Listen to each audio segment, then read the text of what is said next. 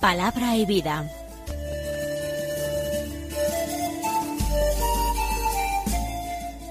Con el padre Manuel Horta desde Sevilla.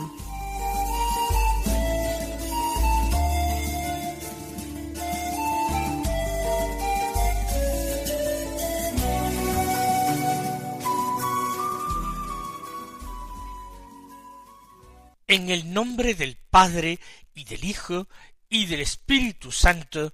Amén. Alabados sean Jesús y María. Muy buenos días, queridos amigos, oyentes de Radio María y seguidores del programa Palabra y Vida. Hoy es el día del Señor. Es el último domingo de la cuaresma. Todavía nos queda una semana de preparación una semana antes de que comience la Semana Mayor, la Semana Grande, la Semana Santa. Este quinto domingo de Cuaresma es el día 3 de abril y corresponde al ciclo C de lecturas dominicales. Así pues, vamos a escuchar el Evangelio que es de San Juan, del capítulo ocho los versículos uno al once que dicen así. En aquel tiempo Jesús se retiró al monte de los olivos.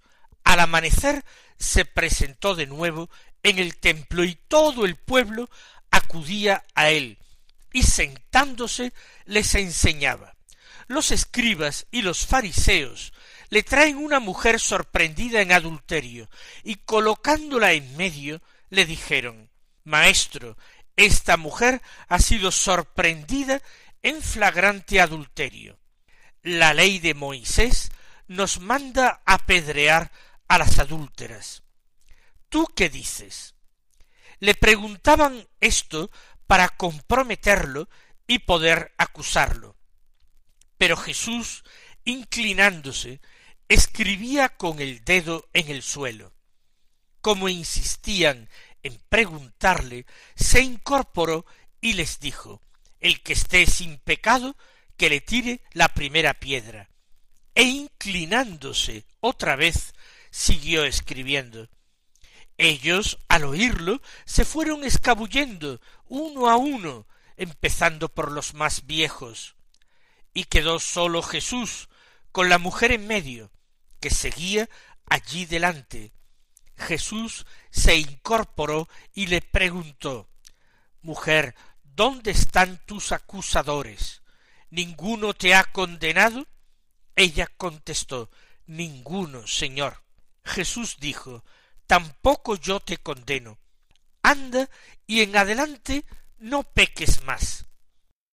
Hemos escuchado un texto extraordinario un texto que pertenece al Evangelio de San Juan, pero que muchos opinas que no tienen el estilo propio del cuarto Evangelio, sino que podría ser encontrado de una manera mucho más natural en el tercer Evangelio, en el Evangelio según San Lucas. No importa, situemos la acción. Jesús está en la ciudad santa, en Jerusalén, y su costumbre era pasar las noches en el monte de los olivos. Allí hay varios terrenos, huertos, propiedades, y también en ellos varias cuevas naturales de tipo calcáreo que hoy día pueden ser visitadas y se han convertido en lugares de culto y peregrinación, porque seguro que Jesús estuvo en alguna ocasión en ellas. Estas cuevas sirvieron de refugio para pasar la noche a mucha gente que iba a Jerusalén y que tenían el problema en las grandes fiestas de no encontrar alojamiento. Si tenían parientes, eh, familiares, amigos en Jerusalén, podían acudir a alojarse en el domicilio de estas personas. Pero mucha gente no tenía familiares en Jerusalén, ni disponían de dinero para pagar altas pensiones y quedarse allí. Así pues, uno de los lugares preferidos para alojamiento de los peregrinos eran estas cuevas naturales situadas muy cerca de Jerusalén, al otro lado del Cedrón, en el entorno del huerto de los olivos. Jesús ha pasado la noche en el monte de los olivos y al amanecer se presenta otra vez en el templo. Acude al templo para enseñar es el lugar a donde acuden muchísimos israelitas, no sólo habitantes de la ciudad de Jerusalén, sino venidos de todas partes del país e incluso de la diáspora, venidos a celebrar la fiesta en Jerusalén. Y venían para rendir culto, pero en el templo pasaban gran parte de la jornada.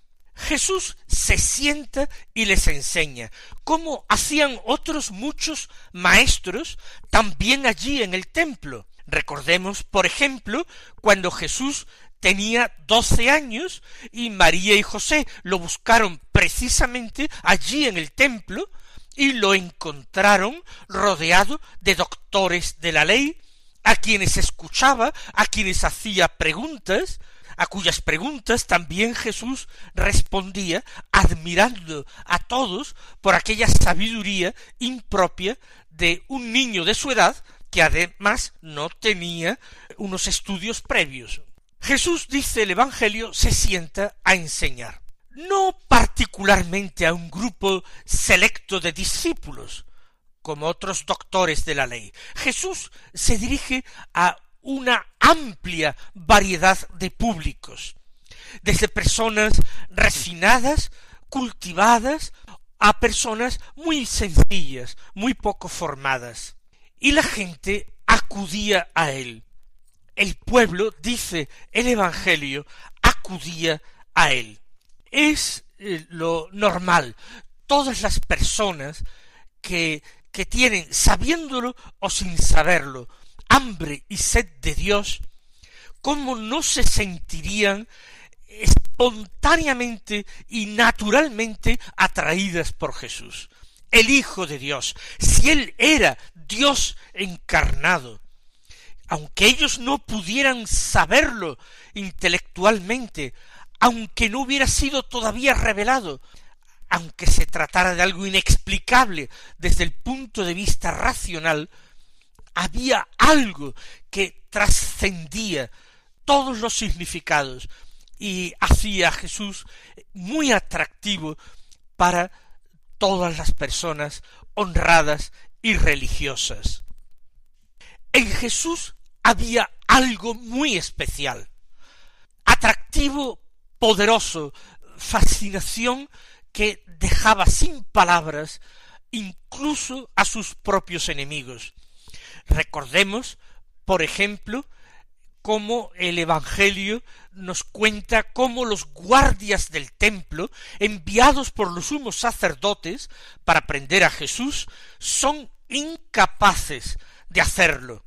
Y cuando los sumos sacerdotes, sus jefes, les reprochan porque no han llevado a cabo esa detención, dicen es que nadie ha hablado nunca como este hombre. Nadie ha hablado así.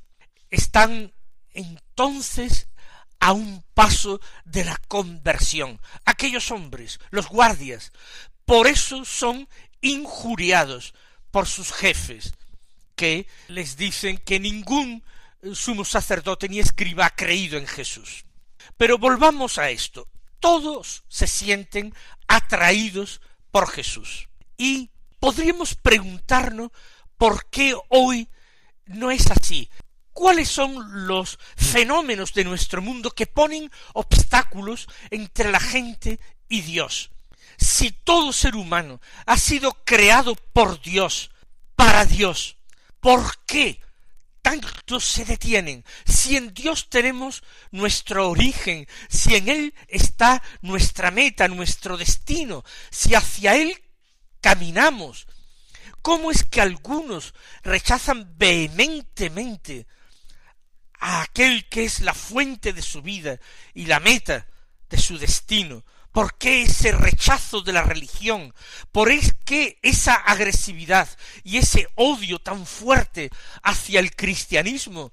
De forma que hoy se pueda hablar con toda propiedad de una auténtica cristianofobia o cristofobia.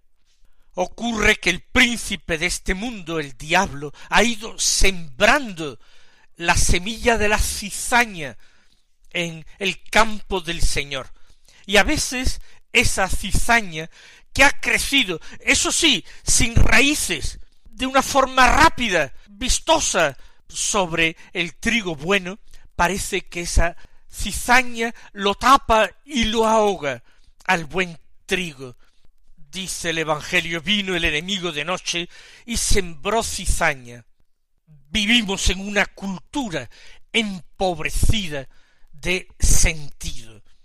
Es una cultura pobre, no por falta de medios materiales, sino porque se hace incapaz de acercar a los hombres a lo verdadero, a lo justo, a lo bello, a lo bueno. Se hace incapaz nuestra cultura de acercar a los hombres a Dios. Bien, la gente en aquel momento acudía libremente a Jesús en el templo y recibían su enseñanza. También hay hombres corrompidos, hombres que se han dejado seducir por el espíritu de la mentira, por el mal. Entre ellos están unos escribas fariseos que le traen a una mujer sorprendida en adulterio. Se trata de un caso muy claro. La colocan por eso en medio, delante del Señor, y le dicen con una fingida piedad Maestro, esta mujer ha sido sorprendida en flagrante adulterio. La ley de Moisés nos manda a apedrear a las adúlteras. ¿Tú qué dices? ¿Está solamente la mujer que es a quien han sorprendido, pero el cómplice del adulterio no está allí, no se nos dice quién es ni por qué no está allí, sino que sobre la mujer han cargado su mano aquellos hombres. La mujer no les interesa en absoluto, es simplemente un pretexto, un instrumento. Si es absuelta o condenada, les da lo mismo. Lo importante es que Jesús contradiga la ley o aparezca ante el pueblo como alguien duro e intransigente. Van a por Jesús, quieren aprovechar que Jesús está rodeado de mucha gente en el templo para desacreditarlo. La pregunta es una pregunta comprometida porque efectivamente la ley de Moisés mandaba apedrear a las adúlteras, pero ya no se aplicaba aquella ley, resultaba anacrónica, era eh, extremadamente eh, rigurosa y en la práctica no se aplicaba, no se llevaba a efecto. Era el adulterio uno de los motivos que justificaban por supuesto, el repudio, el divorcio. Pero ahí quedaba normalmente el resultado final. Pero Jesús responda lo que responda, puede quedar atrapado por su respuesta, por una corriente de antipatía popular si se muestra a favor de la ejecución de la pena. Pero si Jesús se inclina por la clemencia, entonces se declara formalmente y frontalmente contrario a la ley de Moisés. Y entonces alguien que la contradiga así no puede venir de Dios. Como alguien tan compasivo, misericordioso y tierno como Jesús podría ahora mostrarse favorable a una pena tan cruel, tan radical, que ya la gente no asumía como algo ordinario. Jesús, mientras tanto, inclinándose, escribía con el dedo en el suelo, Muchos santos, incluso padres de la Iglesia, han tratado de imaginarse qué podía escribir Jesús en el suelo. En definitiva, no tiene gran importancia. Podría ser que Jesús trazara sencillos dibujos o líneas, una manera de desentenderse de la interpelación a que es sometido. Jesús distraído, abstraído en sus pensamientos. Y en definitiva, Jesús dándole tiempo a sus acusadores para que entren dentro de sí mismos y reconsideren la cuestión y se arrepientan. Sin embargo, dice el Evangelio que ellos insistían en preguntarle. Otros santos padres de la Iglesia afirman que Jesús escribía en el polvo del suelo los pecados de ellos, aunque esta explicación nos parece un poquito alambicada. Pero los acusadores de la mujer perseveran en su pregunta. Es entonces cuando Jesús se incorpora. Ahora ya no está distraído, ahora no está como ausente, ahora les mira y les interroga, con su mirada y con sus palabras. El que esté sin pecado, que le tire la primera piedra. El que esté sin pecado, que le tire la primera piedra porque es evidente que el que pide así el cumplimiento de la ley tiene que ser alguien que vive una perfecta pureza, que vive totalmente conforme con la ley. No basta una pureza ritual, sino hace falta una pureza material, una coherencia absoluta de vida. El que esté sin pecado, que tire la primera piedra.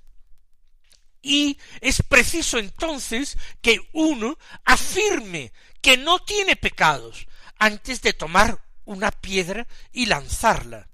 Ahora bien, empezar a hacer esa afirmación, yo no tengo pecado, es también una contradicción de la palabra de Dios, que dice en continuamente que el hombre es pecador, que necesita ofrecer sacrificios por sus pecados, que necesita confesarlos para obtener el perdón. Sería una incongruencia ahora decir que ellos no tenían pecados. Y si tienen pecados, ¿cómo podrían entonces ejecutar a un pecador si ellos mismos eran pecadores?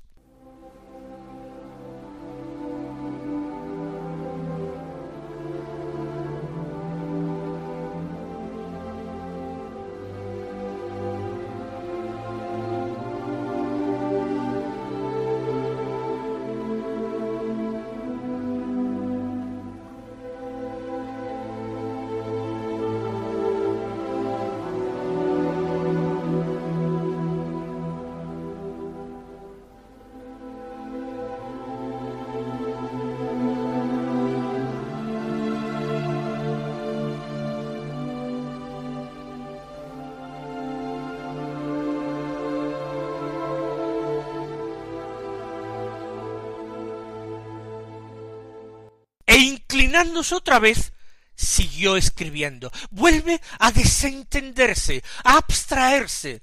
Jesús les da un tiempo a los acusadores para que se recuperen, para que se avergüencen, para que se arrepientan y cambien de actitud. Y así ellos, al oírlo, se fueron escabullendo uno a uno, empezando por los más viejos. El hecho de que fueran los más viejos los primeros en escabullirse de una manera disimulada de allí, quizás es porque precisamente por ser más viejos son más sensatos, más astutos, más sabios, miden el alcance de sus actos mejor, han entendido perfectamente la sutileza de Jesús y no quieren arriesgarse, no quieren asumir que se han equivocado y mucho menos asumir ese desagradable papel de ejecutores, además declarándose inocentes y sin pecado, con una contradicción flagrante de la ley de Dios que los declaraba pecadores. Se van escabullendo. No le dicen a Jesús que tenga razón, pero ellos eh, se sienten ya incómodos con la trampa que le han tendido a Jesús, ven que no pueden progresar por ese camino. Por eso, sin decir nada, disimuladamente empiezan a marcharse uno tras otro. Y al final, dice el evangelista, que Jesús quedó solo con la mujer en medio, que seguía allí delante. Ella es la que no se ha marchado, y ella podría ciertamente, podría intentar huir, podría intentar marcharse, una vez que vio que ya nadie la sujetaba.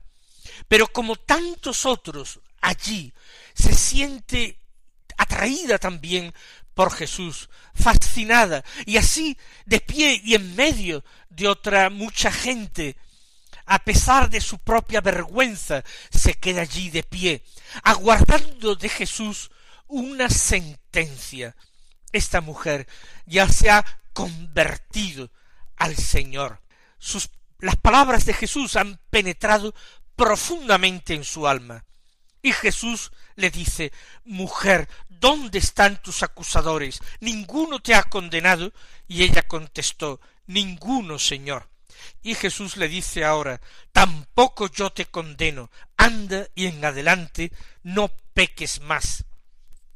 Que nosotros nos apliquemos a nosotros mismos estas palabras de Jesús, que nos sintamos salvados por su misericordia, porque el Señor, que es bueno, actúa para con nosotros como abogado, intercediendo ante el Padre, apelando continuamente a su misericordia, asumiendo el juicio que el Padre ha puesto en sus manos.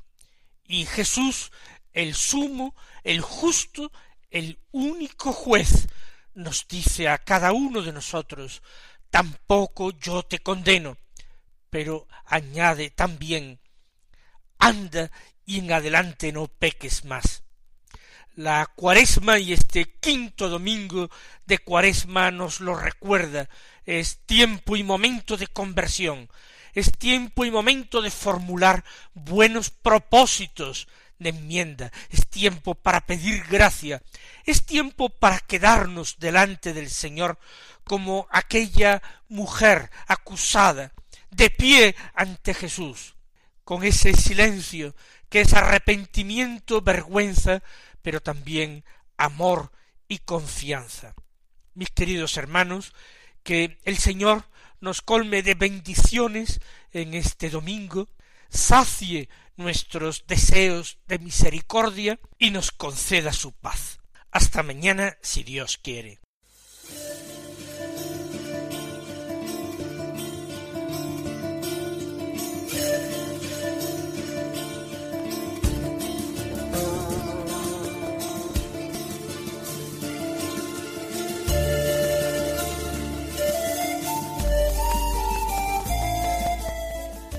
Concluye Palabra y Vida, un programa dirigido desde Sevilla por el Padre Manuel Horta.